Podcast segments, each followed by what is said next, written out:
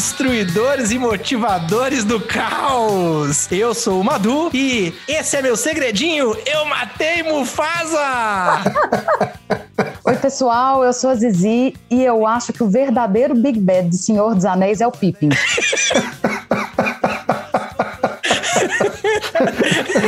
Porra, coitado do Pippin. Não, ele faz muita merda, cara. E aí, pessoal, eu sou o Eros e, putz, quem é Musafa? É Mufasa, velho. É pra provar que eu não vi a porra do filme. Ó, hoje a gente tá aqui pra falar de Big Bad, ou o Grande Mal. Os antagonistas e vilões que a gente ama odiar. E a gente não tá falando de qualquer coisa, de qualquer antagonista, não. Nós vamos falar daquela força antagônica que tá por trás de toda a trama. Vamos lá? Fica aí que o papo tá ótimo.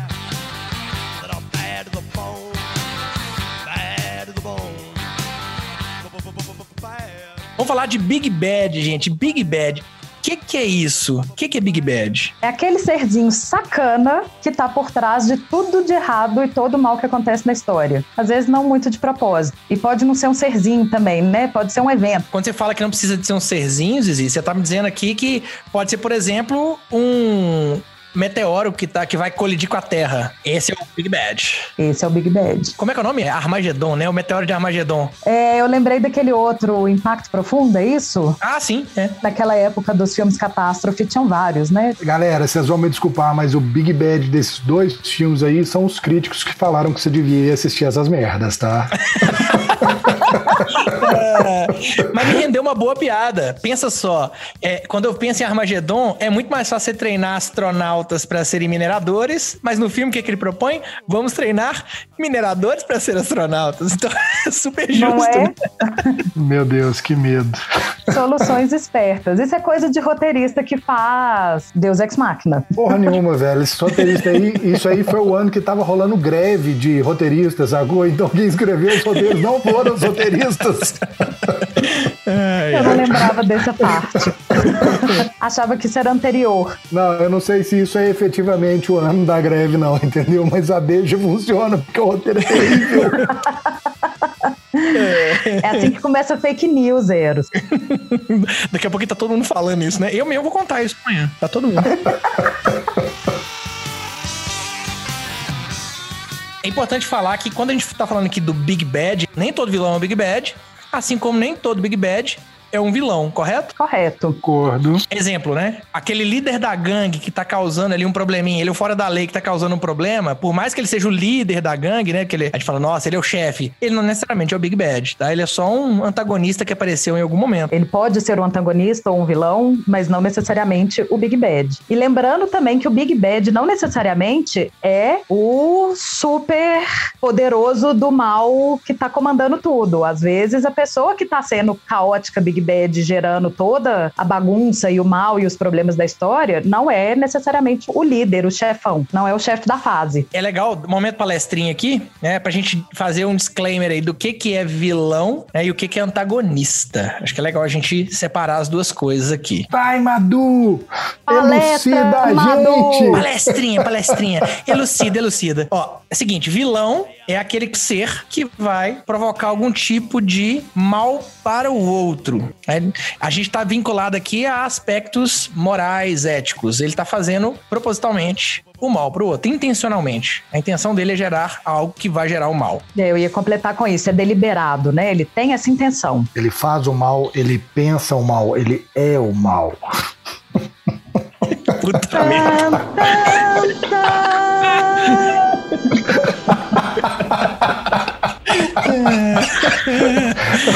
Muito bom. Antagonista é aquela força contrária ao protagonista. Protagonista, né? Pra quem não sabe, é o personagem que tá agindo, é- geralmente é o herói, é o principal da trama, ele é o protagonista, É o cara que vem na capa do filme. é o cara da capa do filme. É uma boa definição. Mas se você pensar, o vilão também costuma vir na capa do filme, sacou? Tipo, cada um olhando pra um lado.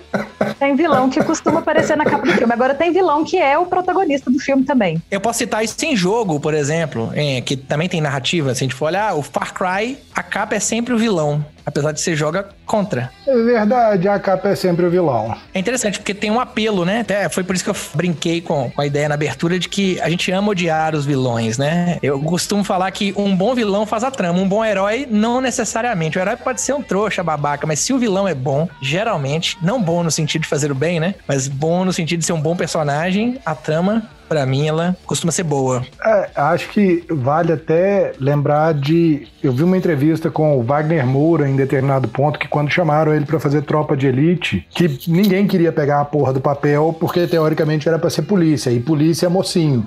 E o legal é ser o bandido, é ser o vilão, principalmente no Brasil, entendeu? Wagner Moura que tá escutando a gente, um abraço. Esse é um problema do, do Tropa de Elite, né? Acho que pouca gente entende que ele é o vilão do filme. Basicamente, sempre. A gente vai chegar mais numa lista lá embaixo de vilão que é o protagonista do filme. Ó, vamos entrar então, pra gente trazer quem são esses vilões ou antagonistas que estão movendo a trama, né? Que estão por trás de toda a narrativa. E que é um ponto interessante ressaltar que a gente acaba descobrindo que o Big Bad aí, né? O grande mal, ele é o grande mal depois, né? Geralmente, a gente tem a ciência de que tem alguém por trás ali, né? Lá na frente, né? Isso não é dado no começo do filme. Nem sempre. Mas, em geral, a gente descobre que tem alguém por trás daquele que a gente achava que era o vilão. Roteiro de novela da Globo. E aí a gente até apresenta aí um outro trope, que é o dragão. Conta aí quem que é o dragão. Dragão é o cara que aparece, que a gente acha que ele é o vilão o tempo inteiro, e eventualmente a gente descobre que por trás dele tem alguém manipulando, né? Tem alguém aí sendo manda-chuva. Você deu o exemplo, por exemplo, no começo, do líder da gangue, mas que por trás do líder da gangue tem alguém pagando aquela gangue para fazer alguma coisa a favor dele, né? Então, o líder da gangue seria o dragão. O cara que tá pagando a gangue para fazer as tretas dele Perfeito. é o Big Bad. É, vamos puxar as grandes sagas, então, que grande, toda grande saga ela acaba tendo, né? Um, um, ou dois ou três Big Bads ali, né? Do, um ou dois ou três Big Bads para você, né? Como diria. Qual que é a primeira que vem à mente, Zi? Eu sempre penso no Star Wars. Eu acho que Star Wars tem essas coisas tão desenhadinhas, tão fácil de perceber os, os tropes e essas coisas que a gente conversa, que costuma ser sempre a primeira coisa que eu lembro, né? A gente tem ali toda uma história de que a gente tem uma, um, um, tipo de vilão que anda em dupla, né? Tem sempre dois, e a gente sempre conhece o primeiro, mas que por trás dele a gente sabe que ele é só o aprendiz. Então, quem é o mal de verdade, mal que nem o pica-pau, é o que vem depois. Vamos falar aqui da saga Skywalker, né? Que tem um monte de coisa de Star Wars. A gente pegar o Imperador Palpatine, que é o Big Bad em todos os momentos, né? Ele é o vilãozão ali. Também conhecido como Darth Sidious. Na trilogia original, né? Filmes 4, 5 e 6. A gente tem lá, no primeiro filme apresenta o Darth Vader, e a gente acha que ele é o vilão. Tem até um outro general lá, que eu não vou lembrar o nome agora. Peraí, vamos só pensar que, assim, o Darth Vader é um vilão. Darth Vader é o vilão da história, velho. Exatamente, ele tipo... é o vilão. ele é Mas a gente vilão. só eventualmente descobre que ele não é o cara que manipula todo o mal, né? Que não é ele que tá causando o mal. Se você pensar, ele é tão mal, mas tão mal, que até pai do mocinho da história ele é, sacou? Tipo... Bom, mas ele se redime, né, gente? De alguma maneira ele se redime no final. Como? Morrendo, né? Ele voa em cima do Papatini, né? Ele que, que ajuda a eliminar o Palpatine, né? De alguma maneira, ele dá motivação. Agora, se a gente pensar na trilogia original, tá lá, né? Muito claramente Darth Vader, e a gente descobre depois, em algum momento, o Palpatine. Quando a gente vem pra prequel, né? Os filmes 1, 2, 3, que eles não fazem parte, né, da, da saga, para alguns, mas vamos dizer que faz. A gente tem a história sobre a ascensão do Vader mas também sobre a ascensão do Palpatine. Aí a gente já conhece o Palpatine, já sabe que ele tá manipulando. A gente vê o chanceler subindo e virando, se tornando o Palpatine, enquanto Anakin se torna Vader. Então é uma história sobre o vilão. Olha que interessante. É um desses casos que a gente fala que o vilão é protagonista, né? É tipo, a primeira trilogia é muito ruim, gente. A primeira trilogia, não. Você tá falando a, prequel, né? É, a segunda trilogia. Ele quer dizer a primeira na ordem, né? Primeira na ordem cronológica da coisa. Beleza, eu vi os três filmes no cinema, eu fui pra fila pra ver pra estreia dessas merdas. E eu acho que o único momento que eu fiquei realmente, realmente, realmente feliz foi quando toca a Marcha Imperial e o Darth Vader levanta, sacou? Mas é tipo, tudo que acontece antes do Darth Vader levantar é muito ruim, velho. E tipo, o, o, roteiro é ruim. É tipo, Jar Jar Binks, Isso. puta que pariu. Esse velho. é a epítome tipo... da coisa ruim.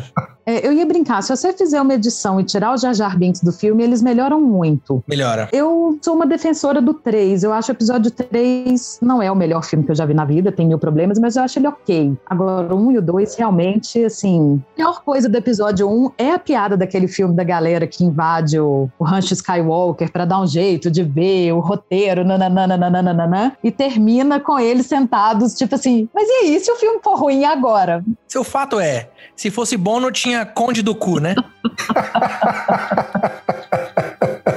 A melhor coisa do episódio 1 é a piada extra, porque realmente é fraco, né? Esse filme Fanboys, que é do menino que tem câncer, que eles vão invadir, roubar o roteiro, etc., é infinitamente melhor do que o primeiro filme sim, do sim. Star Wars. É infinitamente melhor. É isso, né?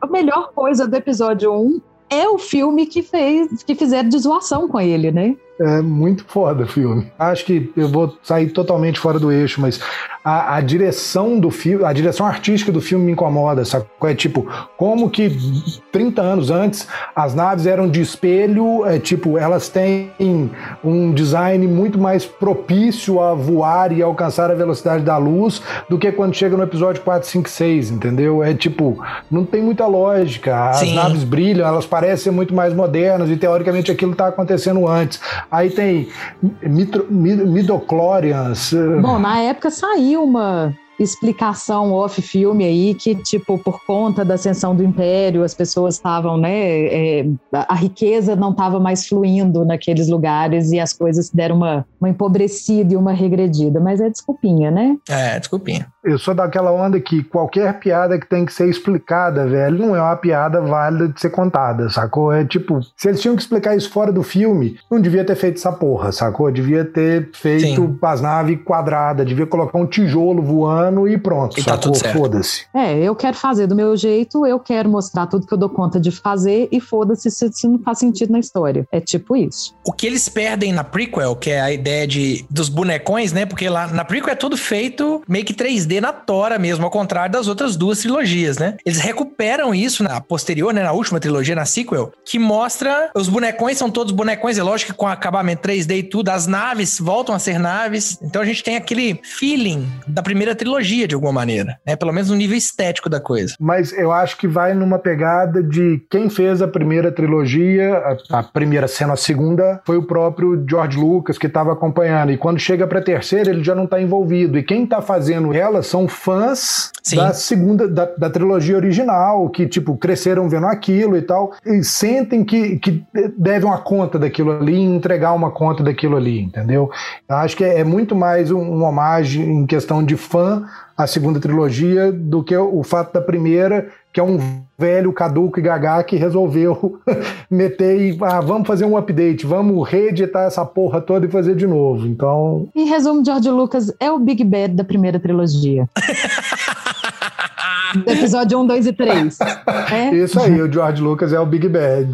É legal que na sequel a gente vê a mesma estrutura da trilogia original. A gente acha que o Kylo Ren, né? A gente associa automaticamente ele ao Vader. E aí a gente, a gente descobre em algum momento que tem o Snoke, que no começo é um gigante, depois a gente vai descobrir que não, né? Ele é um cara do tamanho normal. A gente fala, beleza, o Snoke é o Big Bad. E aí lá no final, no último filme, você vai descobrir que, de novo, Tananana, Palpatine continua sendo o Big Bad. Então Palpatine é o Big Bad. Que surpresa! ai, ai.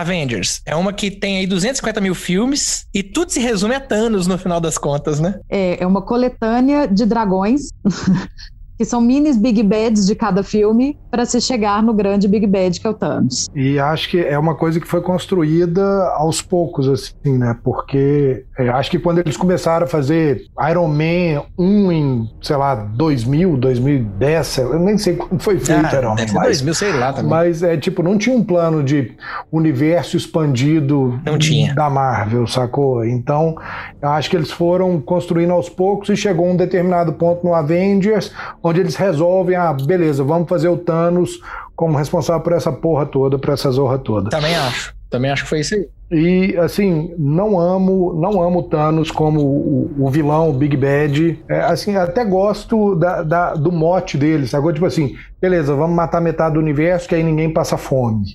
É, eu, engraçado que eu, eu assisti esse final de semana o Liga da Justiça e por algum motivo a conversa aqui em casa chegou no Thanos. Porque a comparação é um pouco né, inevitável assim das duas, né, das duas franquias. Eu acho que uma das coisas que a fran- as franquias da Marvel têm é essa construção legal dos, dos vilões, do sentido de que eu entendo a motivação deles. Eu entendo o Thanos. Eu entendo a motivação dele, eu entendo que pra ele ele não é. Eu não sei se ele, a- se ele é um vilão nessa definição que a gente deu lá no começo, de tipo, eu estou deliberadamente fazendo mal. Ele tá. Não é que ele não é o vilão, mas ele não tá achando que ele tá fazendo o mal. Ele tá motivado ali por uma causa, né? Que ele gosta e acredita. Ele está salvando a humanidade, ele é um humanitário, pô. Ele só vai matar Exatamente. metade da população do universo, mas é um humanitário. Ele quer que metade viva e viva na bonança, que todo mundo vai comer, todo mundo vai beber, todo mundo vai ser feliz para sempre, mas só metade. Então, e o melhor, ele mata aleatoriamente. Ele não escolhe só de direita ou só de esquerda para matar. Ele mata direita e esquerda, sacou? Ele é justo nisso, né?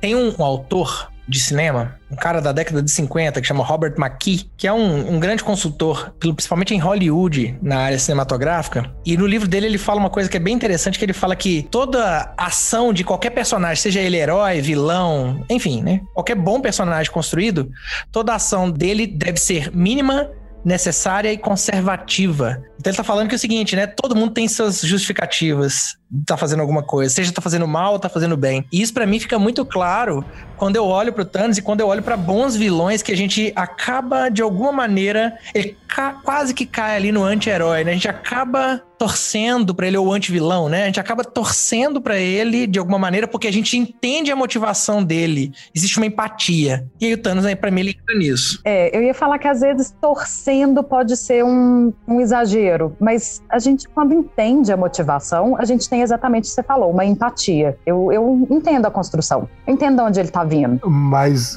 eh, vou te falar um negócio. Quem assiste a primeira e a segunda temporada de Narcos, você termina torcendo pro vilão, porque todo mundo quer que a porra do Pablo Escobar. Você tá torcendo pro Pablo Escobar não ser baleado em cima do telhado, entendeu? E o pior de tudo é que você sabe que ele vai ser baleado em cima do telhado. Então não tem surpresa ali. Só que a edição da série é feita de uma forma que é criada uma empatia com o vilão ali e você termina torcendo pro cara, velho. Tipo assim, putz, vão matar o cara. Sacanagem, não mata o cara. Só diga uma coisa, Eros. Se fosse Tarantino, Escobar tinha matado todo mundo. Verdade. Concordo, tô de acordo. Nisso eu tô de acordo com você em relação a Tarantino, Madu. Sem dúvidas. Mas isso é engraçado. Eu, por exemplo, não torço. Não necessariamente tem esse lugar de desejar, de, tipo, se fode aí, vou torcer pelo seu mal, né? Mas não necessariamente torço para que ele se dê bem. É uma coisa parecida com o que eu sentia, por exemplo, com Walter White. Chega uma hora que não dá pra você justificar aquele cara. Né? Ele é mal que nem o pica-pau, ponto, acabou. Eu consigo entender quem ele é, eu consigo entender a motivação, eu consigo ter empatia por ele, pela história dele, mas torcer por ele, eu não chego a tanto. A mesma coisa com Pablo Escobar lá no, no Narcos.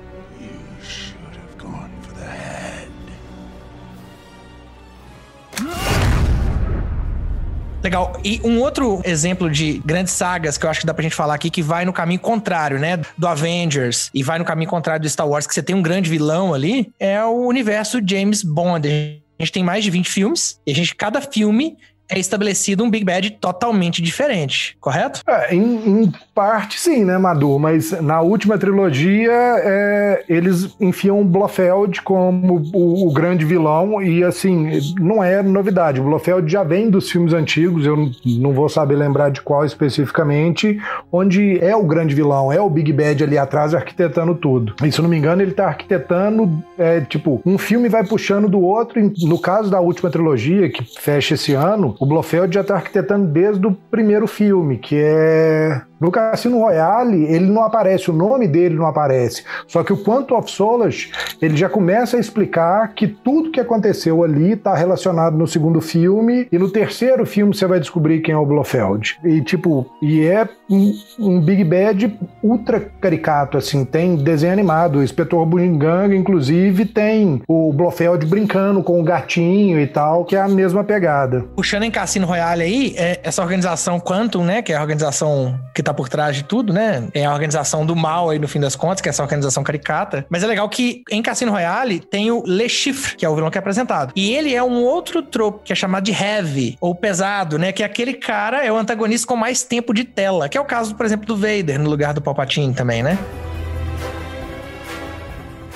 Vou puxar aqui então alguns filmes é, que não são necessariamente de sagas maiores, mas que apresentam esses Big Bads. Puxam aí. Blade Runner, filme que tem o Roy que é o replicante que tá por trás ali de toda a treta do filme. Qual que era a motivação dele? Cara, filosófico, né? Acho que tem, assim, dissertações mil sobre a motivação dele. Vamos fazer dois, dois episódios só para discutir Blade Runner, gente, porque não vai caber aqui, não. é, mas assim, em resumo, ser reconhecido como um ser e não como uma máquina, né? Bom, nessa linha, De Volta para o Futuro 2, né? A gente todo episódio fala do De Volta para o Futuro, assim como a gente fala de Velozes e Furiosos, né? vamos falar de, de, Volta para o Futuro. No, especificamente no 2, o Biff, né, que é o, o vilão, em 2015 ele rouba o DeLorean, ele vai pro futuro, ele arruma o livrinho lá que fala dos, né, de quem ganhou cada uma das coisas para ele fazer as apostas, e aí ele volta e entrega para ele do passado. Então ele vai ficar milionário, vai comprar a, a região inteira e muda, né, a região toda. E ele se torna o Big Bad. Ele velho é o Big Bad. É engraçado que no filme eles enfrentam o ele novo e ele velho, né, que são duas linhas temporais. E é quase que um é o dragão, né, não é bem o dragão porque não sei nem até que ponto ele se conhece ali, mas é um antagonista, um vilão que aparece em um determinado momento, ele novo, que é o chamado de vilão de clímax, né? Ele acontece num, num momento alto do filme. E o Big Bad é, eu, é o ele do futuro, é o ele velho. É ele que tá armando a trama inteira. Mas o Biff sempre é o vilão. O Biff é o vilão, inclusive, no primeiro filme. Porque, tipo, no primeiro filme ele é o cara que pode impedir que o Mark McFly exista. Ele tá involuntariamente realizando aquilo, impedindo o acontecimento porque ele não sabe do que, que se trata, mas ele continua sendo um vilão. Mas ele não é o Big Bad. Mas não existe um Big Bad no primeiro. O Big Bad no primeiro, então, é o tempo, porque não existe um Big Bad, mas a trama toda gira em torno dele, ele é o vilão da história ali. Mas ele é um vilão que é promovido, né? A Big Bad, que no segundo filme ele é. vilão promovido! Putz. Falando de situações, você puxou aí, Eros, o, o caso do tempo ser, né? Talvez o, a grande questão, o grande Big Bad. Em Contágio, o título é sobre o Big Bad, né? O próprio Contágio é o Big Bad, é o que tá motivando. Tem conflitos entre o humanos lá no fim das contas, né? Eles estão brigando entre eles, mas o que, inclusive o que provoca o conflito entre os humanos é o próprio contágio. Eu não lembro mais se é um vírus, né? Acho que é um vírus, é uma pandemia, né? É um vírus. É tipo, eu, eu lembro muito mal do filme, apesar dele ter passado na televisão há poucos dias, ele deve estar tá passando por causa da pandemia, inclusive. Eu ia falar isso. Ele é um filme que virou vida real. É, totalmente. Mas é isso, né? É um desses casos em que o Big Bad é algo que não é uma pessoa né? É o vírus, é o contágio, é a pandemia em si. All those moments will be lost in time. Like Vamos falar de Ghostbusters, 1984, o primeirão. Vocês lembram quem que era o Big Bad que tava por trás ali? É tipo, eu não lembro o nome dele, eu lembro que ele tava em cima do prédio e que tinha duas estátuas, duas gárgulas assim que vinham pra vida. que acho que poderiam ser o The Dragon no caso.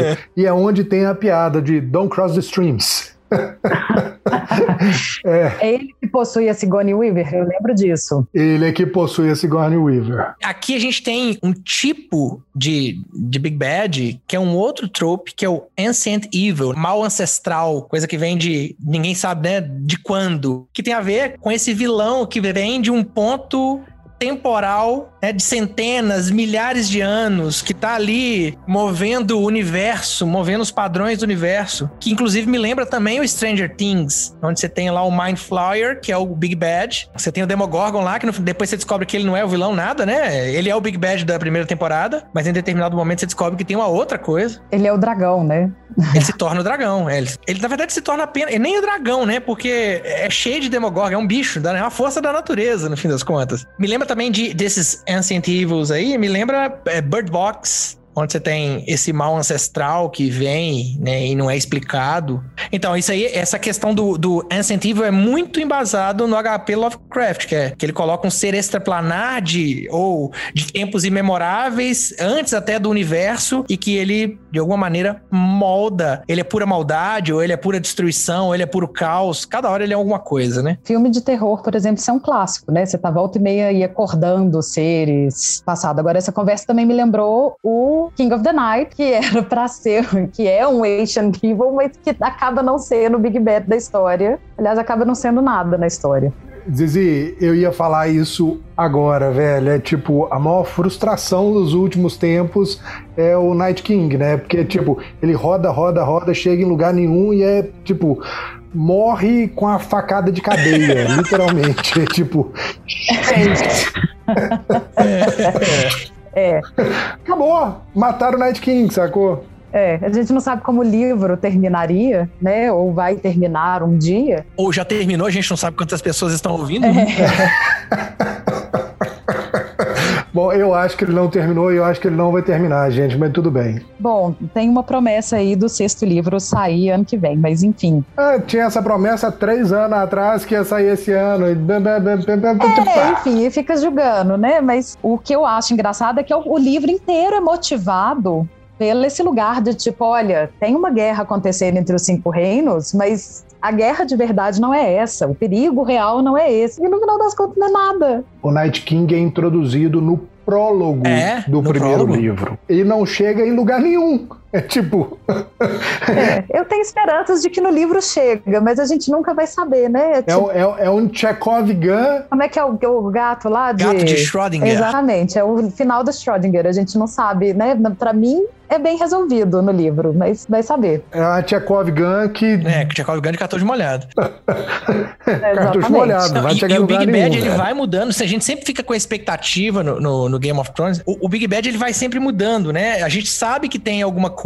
um vilão, a gente não sabe. Na verdade, ele não é bem introduzido no prólogo, não. Ele é inserido que existem esses seres, né? Esses zumbis inicialmente. Até aí tudo bem. E aí, a gente, na primeira temporada, encara a Cersei Lannister e o Jaime como as pessoas que estão movendo toda a trama, porque elas matam o rei, é, eles que ferem o Bran, então tá ali é quem tá movendo. Em determinado momento na segunda temporada, o Joffrey, que é o filho, assume e ele se torna o Big Bad. É, ele, ele, pior que ele não tem. Exatamente. Mas beleza, eu ainda acho que eles todos são dragões, porque quando chega lá na frente, você, tipo, eles são literalmente dragões, porque eles são Dragão, Lannisters. Não, é, os é Lannisters são leões. Ah, não, mentira! Lênis não é dragão, velho. Que cachaça. São leões, leões. Mas se você parar para pensar, o grande vilão da primeira, da segunda, da terceira temporada é o Mindinho, velho. Porque quem arquitetou tudo, quem montou o plano e quem armou tudo foi o Mindinho.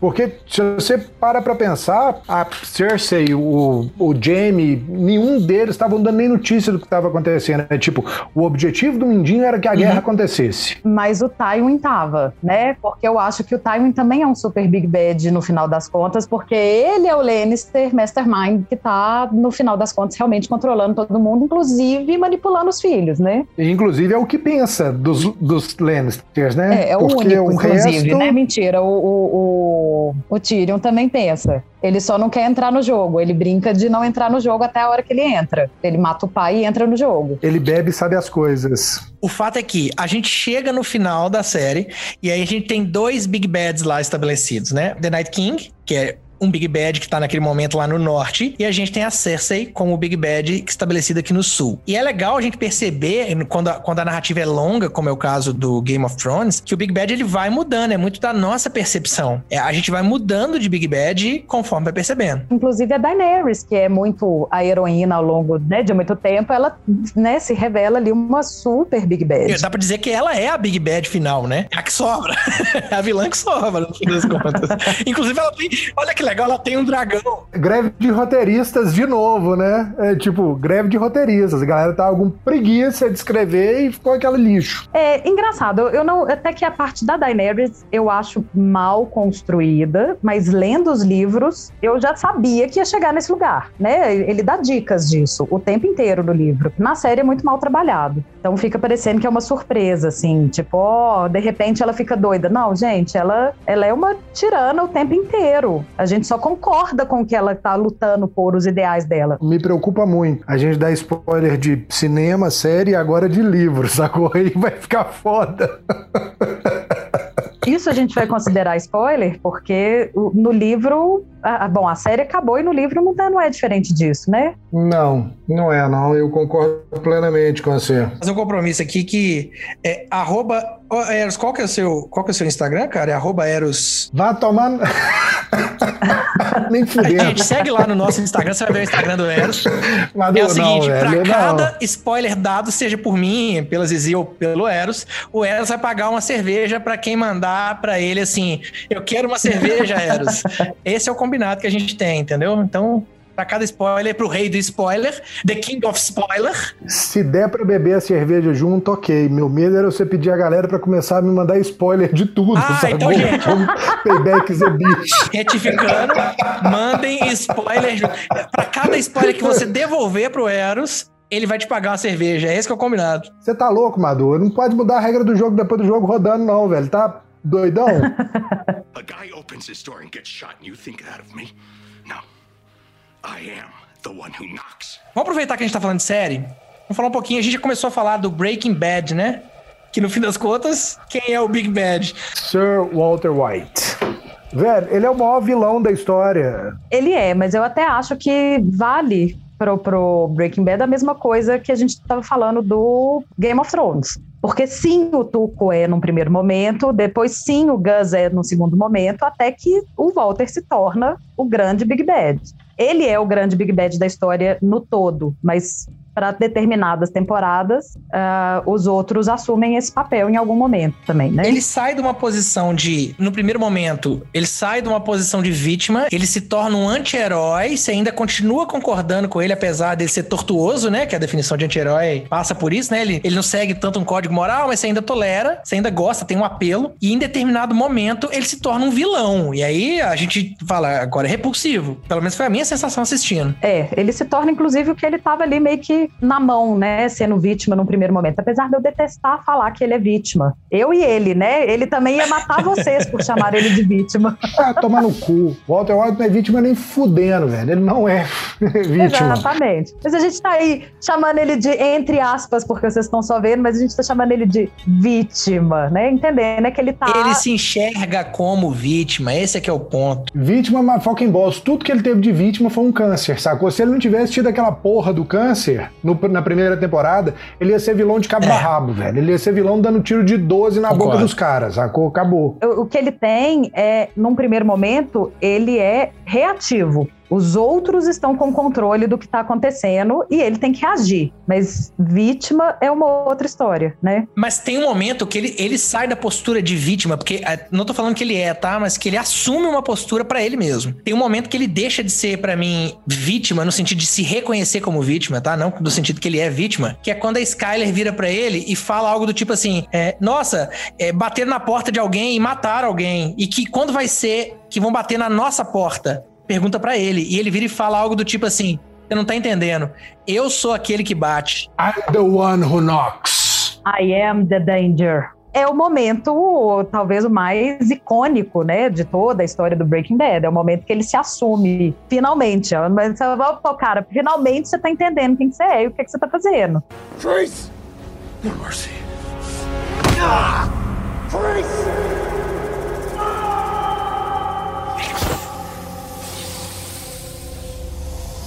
Vamos falar de Dexter também. Dexter, não sei se vocês assistiram, eu confesso que eu não assisti tudo, mas era, é, uma, é um outro tipo de raciocínio que a gente tem de Big Bad, que cada temporada tem seu Big Bad diferente. Por mais que o Dexter ele é tortuoso também, no sentido a gente pode falar que ele é um vilão de alguma maneira, mas não é essa questão aqui, né? Ele tá combatendo um vilão que é maior do que ele de alguma maneira, que tá gerando caos. Então cada temporada tem um Big Bad estabelecido. É, o Dexter tem esse formato de não é monstro da semana, mas é monstro da temporada, né? É o Big Bad da temporada.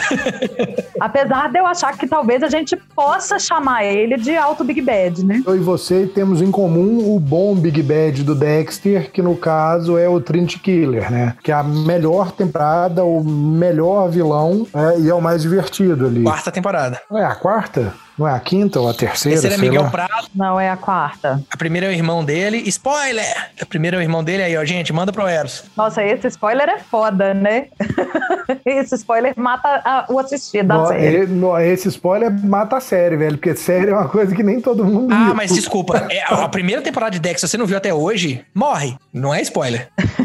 A gente pode até dar a dica das pessoas pararem na quarta. É, boa dica. Não é? A quarta temporada é um bom lugar pra se parar. A quarta temporada é maravilhosa, né? A primeira e a quarta, pra mim, são disparadas melhores. E depois é só ladeira abaixo. Então, assim, assiste, gente, para na quarta. Não precisa ir até o final. E aí torce pra Dexter que vai voltar nos próximos anos, porque eles estão regravando pra se redimir a respeito do final medíocre e cretino que eles entregaram. É, de repente eles resolvem e vocês começam a ver da temporada nova, entendeu? Cara, nada que é refeito em temporada é bom. Nossa. Eu, eu acho que eu apaguei da minha memória, mas eu acho que ele vira tipo um lenhador, não é? É, tipo isso. Ele, tipo, some total. Não, deve- tem toda uma treta errada de. Enfim, eu acho que essa série. Bom, qualquer história, né? Não séries, quando elas começam a deturpar o- o- a essência do personagem, tá indo para um lugar errado, né? E eu acho que eles fazem isso muito com Dexter, com a irmã dele, que é uma personagem forte na série, e começa a virar uma palhaçada, de fato. Assim, a última temporada, pra mim, ela é bem, tipo, hum, que meleca. Puta que pariu. É, é inacreditável o que eles fazem com a irmã dele, velho. É tipo, é uma personagem foda que dá duro e tal, vira ser ignóbil, idiota. É tipo, eu, eu vou parar por aqui pra não dar os spoilers, sacou? Mas é tipo isso mesmo. Ela, ela acaba agindo contra tudo aquilo que eles constroem ao longo de, acho que foram oito temporadas, né? De quem ela é, e no final ela, tipo, não faz nada daquilo que ela acredita. É muito frustrante. Tem uma pergunta pra vocês. Assim, eu não assisti, eu acho que você, assiste- você tá assistindo Cobra Kai, não tá? Eu tô, tô assistindo Cobra Kai. Eu lembro, lá no Karate Kid de 84, que o diretor lá do, do, né, do Cobra Kai, que é um dojo, e tem ele lá, o Cobra Kai, ele incentiva os, os alunos dele lá a usarem as manobras sujas, né? A, a trapacear. Como é que fica essa questão? Sim. Que ele era, ele era o Big Bad, né? No, no sentido assim, pelo menos no filme 1. Como é que fica essa questão aí na série do Cobra Kai? Pra eu te contar como é que fica essa questão na série do Cobra Kai, eu preciso avisar o Eros que ele vai pagar cerveja. Eu? Eu não tenho nada a ver com isso, Eros, velho. entenda. Ah, é. Amor, qualquer spoiler, a culpa é sua nesse lugar. Putz, é, isso tá errado. Eu falei que minha tá vingança errado. Tô era o prato que se comeria. Deixa eu contar esse caso pra todo mundo que tá ouvindo aqui, que é o seguinte. Lá atrás, quando tava lançando Game of Thrones, eu tava na pilha, tava lendo os livros, então tava bem empolgado com o final. Eu trabalhava junto com o Eros na época, estava lá no meu computador. O Eros chegou, puxou meu fone de ouvido e soltou assim no meu ouvido. A área mata o Night King. Desse dia em diante, eu prometi a dar todos os spoilers que ele merecia, que nenhum vai ser substituto a isso, por pior que tenha sido o final. Nenhum vai ser substituto. Então, eu convoco vocês a realmente mandar spoilers pra ele de tudo que tem direito. tá? Vamos fludar o, o- o Instagram dele, me pedir, eu mando o WhatsApp dele também. Que Um prato que se crueldade. come frio. Madu, I fucking kill you.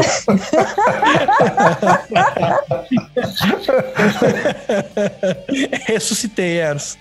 Estou descobrindo que o Big Bad do episódio sou eu.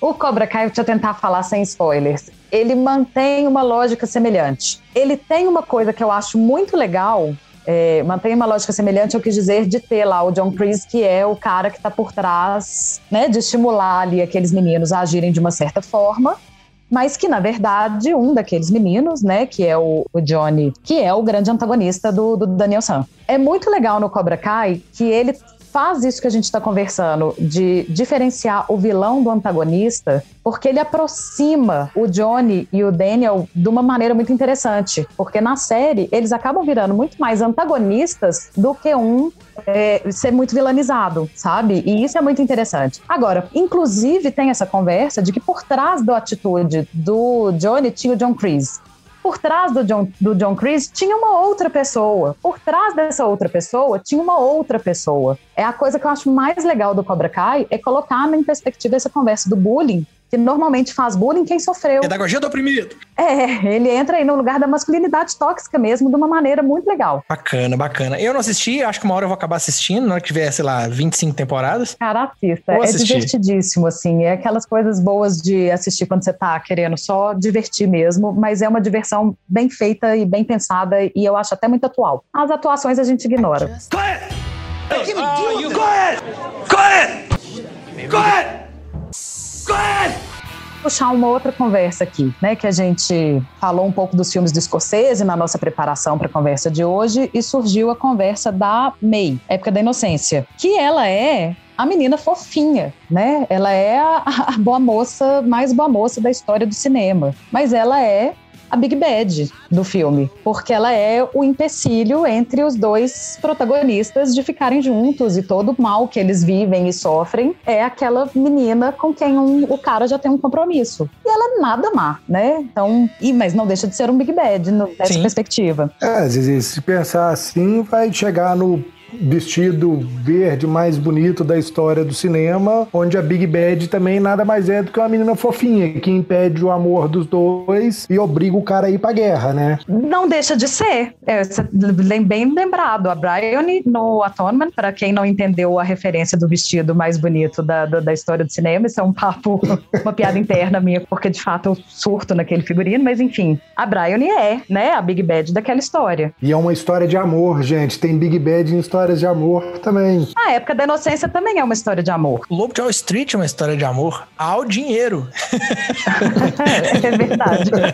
Inclusive o Jordan Belfort é o, é o Big Bad. Ai, velho, não sei. Eu não acho que ele é o Big Bad. Putz, não acho. Não, eu não, não concordo. Que, não, eu não acho. Eu acho que o mundo é o Big Bad. É tipo, putz, ele só queria dinheiro. É tipo.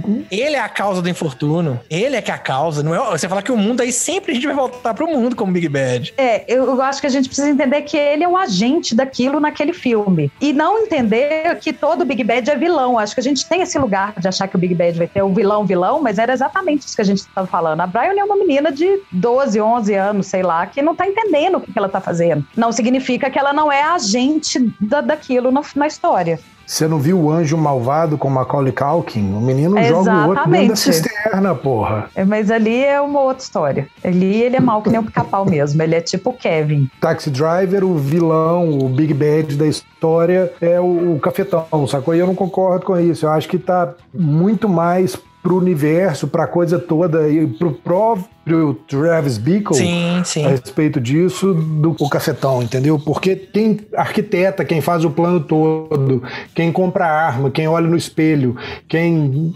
estuda como que vai assassinar político é o próprio é o protagonista do filme, entendeu? Eu não acho que, que o Big Bad ali pode ser o outro cara, sacou? Eu acho que é ele mesmo. Apesar de que no fim ele mata o, o cara que é o vilão. Então, mas isso me dá um, uma coisa assim: quando a gente tem um anti-herói, que é o caso ali, né? É mais difícil definir, né? Ou aceitar o que é o Big Bad. Porque o próprio cara já é o infortúnio de muita gente, né? Inclusive o dele mesmo, né? Igual a gente brincou com Dexter. Tem um Big Bad da temporada? Tem, mas ele é o próprio Big Bad no final das contas contas. Eu acho que nesse tipo de, de, de filme, situação, é, as coisas, como o Madu disse, ficam mais fluidas e difíceis de definir. A linha é tênue, né?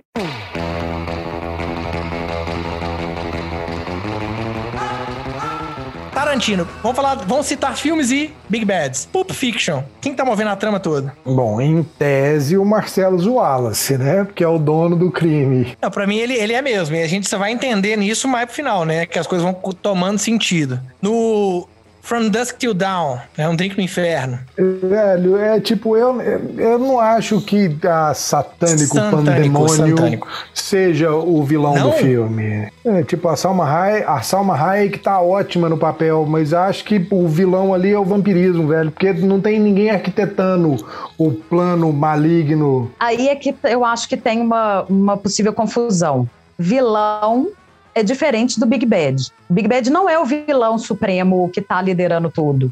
Ele é a figura que naquele contexto desperta aquilo, né? Ele é o agente daquilo. Ele é o catalisador daquilo. Eu, sinceramente, não me lembro de- do- dos detalhes do From Dusk Till Dawn para opinar. A Santana e Pandemônio nada mais é do que a bandeira verde pra começar a matança, entendeu? Só que ela não arquitetou porra nenhuma e morre logo na sequência. Então, é tipo, eu não acho que ela seja o Big Bad da história toda. É tipo, beleza, ela pode ser um dos vilões, que tem um milhão de vilões e todos eles são vampiros ali. Pra você que não assistiu Um Drink no Inferno, que é de 1996, todo mundo é vampiro. Ele se defendendo. Cerveja!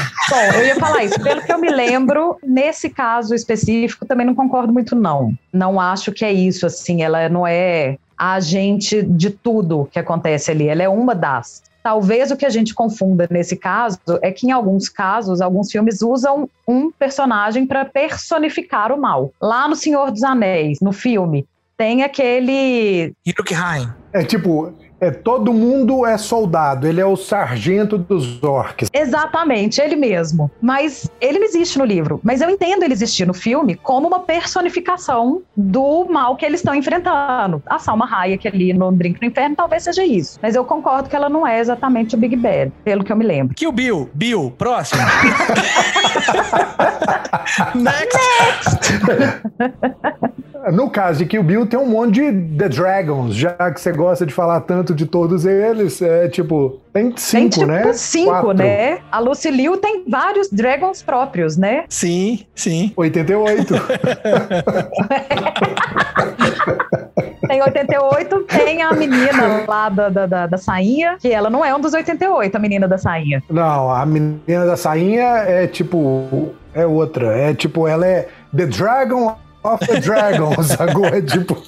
música de banda de heavy metal da década de 80. The Dragon of the Dragon. Porque ela tem os 88, ela tem a menina da sainha e ela tem a sócia dela, né? Ela tem três ali, três grupos, né? Então 88, 89, 90. Ela tem 90 dragons. Eu quero puxar dois dos meus personagens favoritos. Nem, nem tô falando de Tarantino aqui não, mas personagens do cinema favoritos. Um que é o Hans Landa, que é o, o Big Bad ali. A gente dá pra falar até que é Hitler o Big Bad, né? Ou Goebbels por trás do Hans Landa. Mas dentro da narrativa, o Hans Landa é que tá atrás dos protagonistas. Falando principalmente da Xoxanda, né? Que, que aparece logo no começo. Então trazendo ele como um dos meus personagens favoritos. Ele é o grande Big Bad ali do Bastardos Inglórios. Agreed? Concorda? E qual que é o outro? O outro é o, o Calvi Candy do Django, Django Livre, que é o que o, o DiCaprio faz. Eu acho fantástica a atuação dele naquele filme. E, e, assim, ele quebrando a taça na mão, e até, aquilo é uma história até real, né? Que a taça quebrou mesmo, ele não, não era prevista a cena, e começou a sangrar. E eu já revi o filme com essa ótica, você vê a cara de todo mundo de susto de verdade, que as pessoas assustam com a taça quebrando. E ele se mantém no personagem, ele faz assim com a mão, e se mantém no personagem. É lógico que depois tem um corte ali em algum determinado momento, não um corte na mão, um corte de cena, né? Tem aquele corte de cena que você vê que continuou. Mas no primeiro momento você olha pra cara das pessoas que estão em cena, que estão na mesa, é assim, se as pessoas estão assustadas olhando pra ele. Então, eu gosto muito dele como vilão. Acho uma das boas atuações do DiCaprio. E acho que é uma das primeiras ou únicas vezes que ele faz o vilão da história, não? É tipo, eu não me lembro de ver ele como vilão em nenhum outro filme. Eu não lembro de outra, não. É, e tipo, eu acho muito legal porque tem uma entrevista dele, tipo, fora e tal, a respeito da gravação de, de Django, que, tipo, ele pede pra parar de gravar porque ele está realmente incomodado de usar a palavra nigger tantas vezes no filme e tal, e usar aquilo de forma tão pejorativa.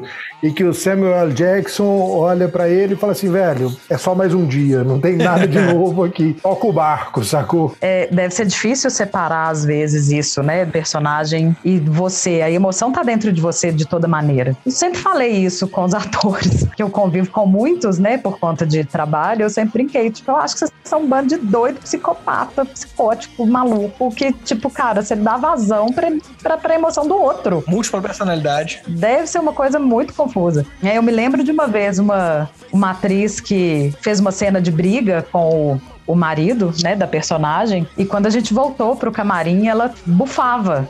E a gente tentando conversar com ela, ela assim, gente, eu preciso de cinco minutos pra eu acalmar. A raiva não é minha, mas eu tô sentindo ela. Caraca. É, porque é uma, é uma coisa química no corpo da gente que ela dispara. A raiva não é dela, mas ela sente. É muito doido. Acho os atores muito doidos. E acho que isso é que separa um bom ator de um ator ok, sacou? É tipo, Com é o certeza. processo de um Leonardo DiCaprio, é do Heath Ledger, Daniel Day-Lewis, que os caras se envolvem com o papel, eles vivem o papel, eles sofrem o papel, eles estão ali dentro daquela merda toda e os caras entregam papel, né? Os caras entregam o que eles têm que fazer. Eu gosto de falar, velho, que eu acho que o, o Leonardo DiCaprio tinha que ter ganhado o Oscar por Gilbert, Gilbert Grape, Aprendiz Sonhador. Velho, é fantástico o filme, ele tá muito foda no papel onde ele faz o deficiente. Eu acho que ele merecia muito mais o Oscar do que Rosnano e Revenant, sacou? Mas Eu vou te contar, eu, eu tenho uma implicânciazinha com a atuação dele, tipo, momento confusão. Não são todas as atuações dele que eu gosto e admiro. Quando eu gosto e admiro, eu gosto muito.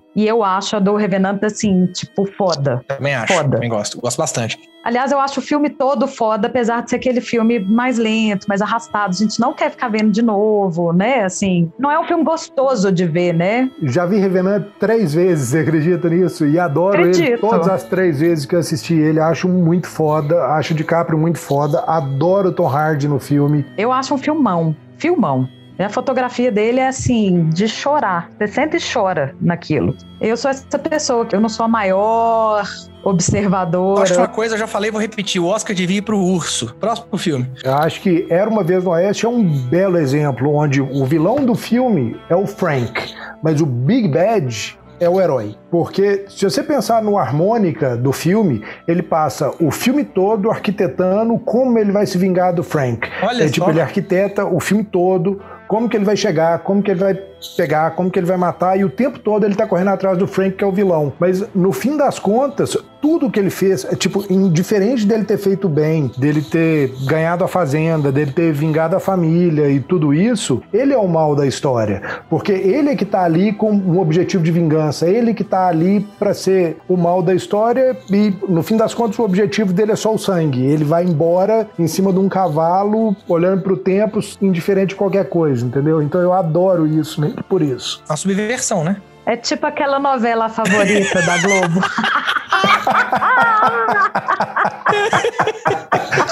Não, mas muito bacana a visão, assim, achei interessante. Que beijinho doce que ele tem. Na linha dos Big Bads, que não são pessoas, a gente pode falar também do Hall no 2001. Hall, pra quem não sabe, se você sobe uma letra em cada um da IBM, H-A-L subindo uma da IBM, fica aí a curiosidade, pra quem não sabe. pra quem, pra quem também não sabe o que é IBM, explica isso. Pra turma que não assistiu o filme não conhece IBM, porque, tipo, não existe mais também, assista o filme.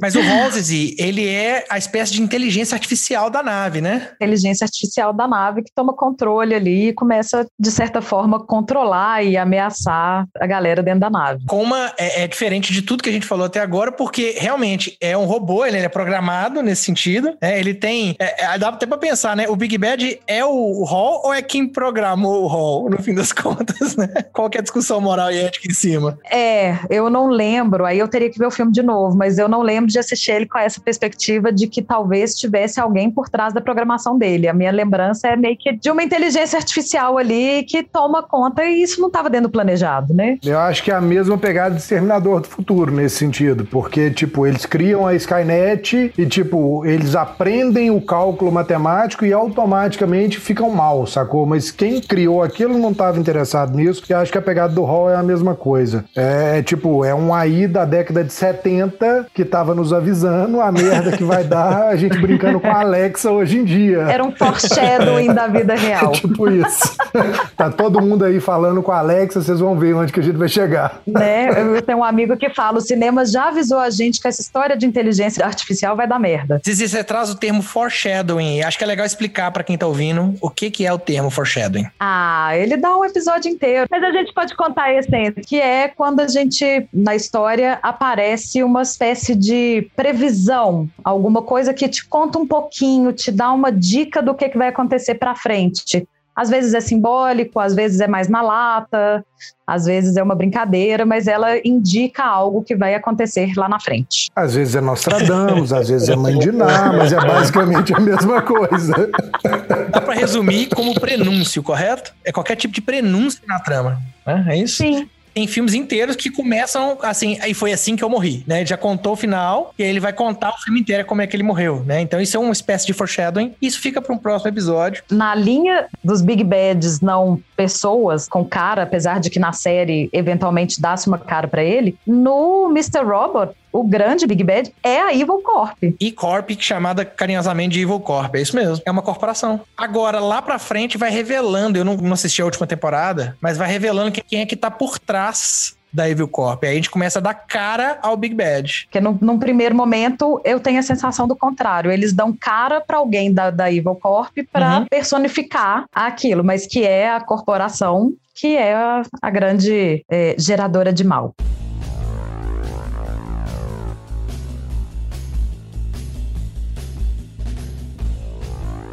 Puxando agora o último filme, que é um que tem um personagem que dá pra gente discutir ele sobre várias perspectivas, é o Clube da Luta, né? O Fight Club. A gente tá falando aqui especificamente do Tyle Durden. Ah, não fala do meu herói.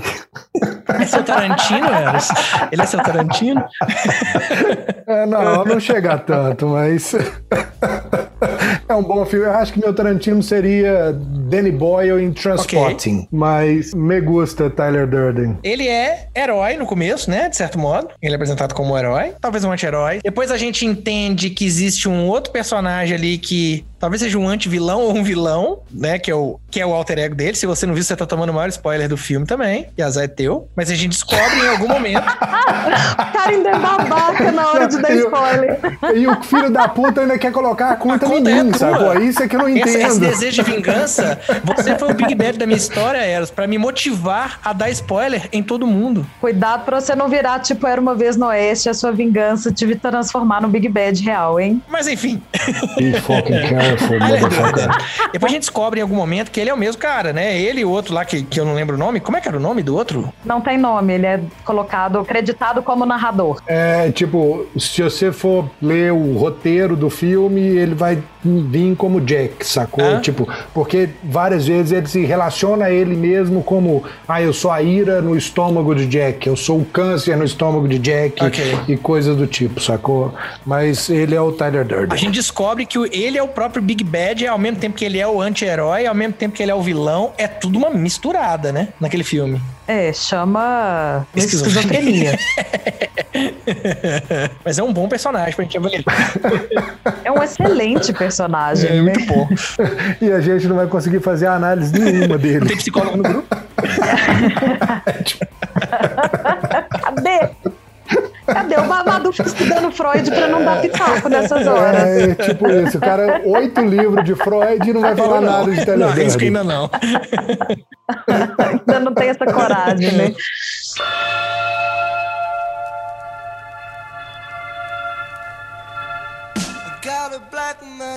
Zizi, eu acho que você devia dar um spoiler agora pra você também ser Big Bad nesse episódio, porque todo mundo já foi Big Olha! Bad nesse episódio, menos você. Cara, mas eu dei vários. Eu só pus eles na sua conta. Quem tá manipulando todos os Big Bads, olha só, quem disse que o Eros é Big Bad? Zizi. Quem depois falou que eu sou Big Bad? Zizi. Quem falou que o Caio, nosso editor, é Big Bad? Zizi.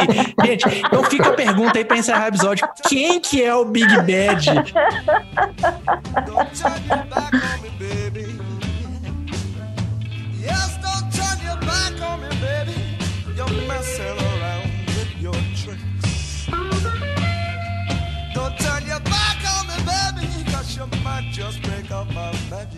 A risada do Eros é muito, é muito característica, né? Ela é pausada, né? É ah, não é ha, não é ah, ah. É o contrário, tipo, ha, ha, ah, ah. É Tenet, risada Tenet.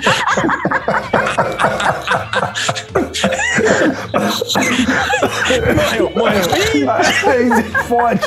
Você fode minha morreu. tuberculose. Você fode minha tuberculose, porra.